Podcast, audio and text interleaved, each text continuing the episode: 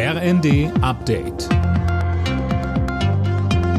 Stündlich neu. Auf den Punkt informiert. Ich bin Fabian Hoffmann.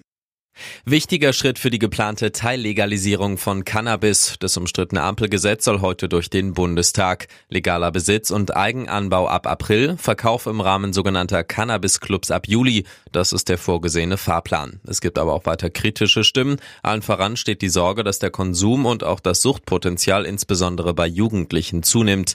Der Drogenbeauftragte der Bundesregierung Blinert betonte, dass generell mehr über Risikokompetenz bei Jugendlichen gesprochen werden müsse.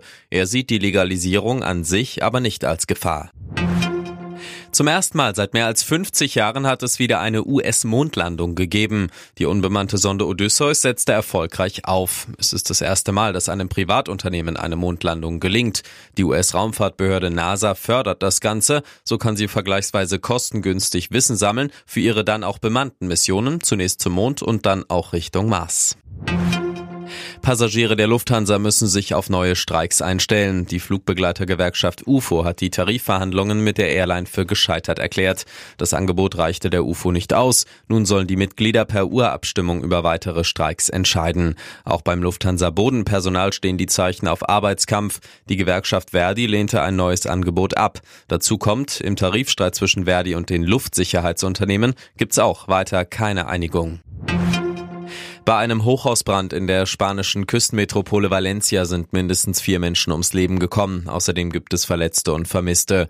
Das Feuer war im vierten Stock des Wohnblocks ausgebrochen und hatte sich rasend schnell aufs gesamte 14-stöckige Gebäude ausgebreitet. Laut Augenzeugen sah das Haus zwischenzeitlich wie eine riesige Fackel aus. Experten sagen, dass die Fassade mit hochbrennbarem Material verkleidet war. Einige der Bewohner retteten sich auf ihre Balkone vor den Flammen. Sie wurden von der Feuerwehr in Sicherheit gebracht.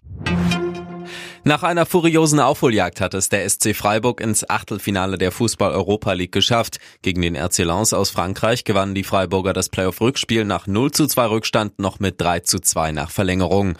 Raus ist Eintracht Frankfurt nach einem 1 zu 2 gegen die Belgier von Union Saint-Gilloise in der Conference League.